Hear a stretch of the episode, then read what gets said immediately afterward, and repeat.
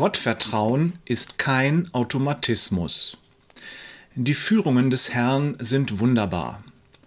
Ich bin immer wieder begeistert, wenn ich diese Führung spüren darf. Ja, es ist so, er lenkt und leitet uns auf unseren Wegen.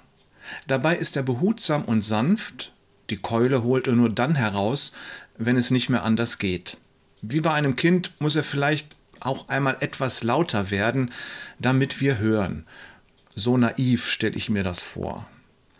Ich mag den Gedanken, dass wir wie ein fahrendes Auto sein sollen.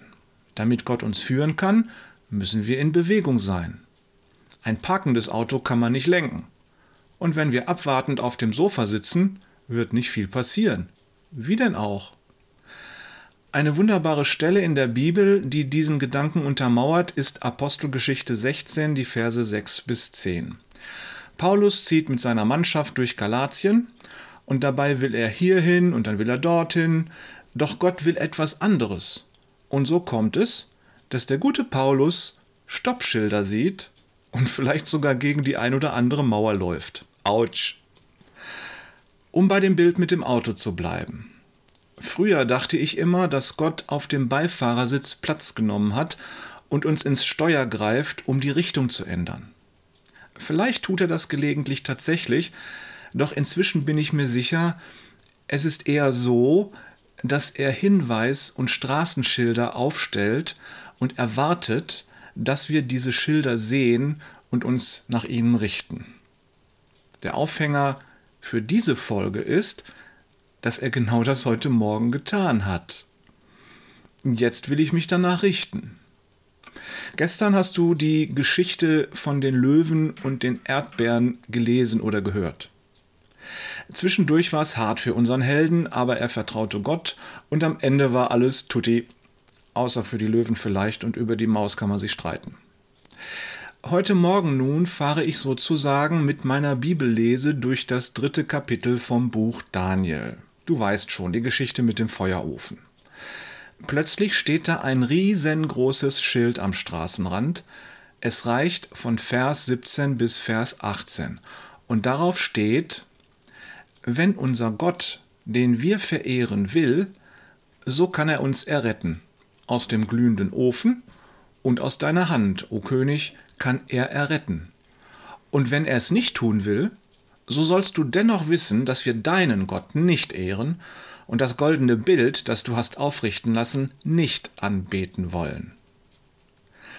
Ich habe den Eindruck, der Herr möchte die Geschichte von gestern nicht einfach so stehen lassen.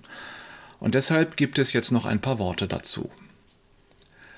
Gott vertrauen ist gut und es ist wichtig. Doch Gott treu sein ist genauso wichtig. Drei junge Männer werden extrem unter Druck gesetzt. Der König sagt es ihnen ins Gesicht, entweder ihr kniet vor meinem Bild oder ihr werdet noch heute einen furchtbaren Tod sterben. Doch sie bleiben standhaft. Sie weigern sich, Gott zu verleugnen und damit das erste Gebot zu verletzen. Sie sind fest entschlossen, Gott ungeachtet aller Konsequenzen treu zu sein. Und sie sagen ausdrücklich, wir sind Gott auch dann treu, wenn er uns nicht rettet. Wir vertrauen ihm bedingungslos und über unser Leben hinaus. Was will ich damit sagen? Gottvertrauen ist kein Automatismus. Gottvertrauen ist kein Kaugummiautomat. Oben wirfst du je nach Schwere der Situation ein wenig Vertrauen zu Gott hinein und unten kommt dann eine Kugelrettung raus. Mal groß, mal klein, je nachdem, wie du es benötigst. So funktioniert das nicht. Ich bin mir sicher, auch Dietrich Bonhoeffer hat Gott vertraut. Hingerichtet wurde er trotzdem. Und die Bibel ist voll mit Beispielen von Menschen, die das Gleiche erleben und erleiden mussten. Drücken wir es mal so aus, wenn Gott immer diejenigen retten würde, die ihm treu sind, bräuchten Christen keinen Glauben. Unser Glaube wäre dann wie eine Vollkasko-Police mit rundum Versicherungsschutz. Wie lang wäre wohl die Schlange von selbstsüchtigen Menschen, die bereit wären, sich für diesen Glauben anzumelden?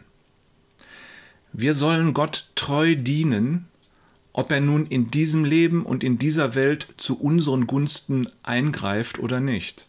Nicht jede Situation, in der wir Gott vertrauen, endet deshalb automatisch in unserer Rettung.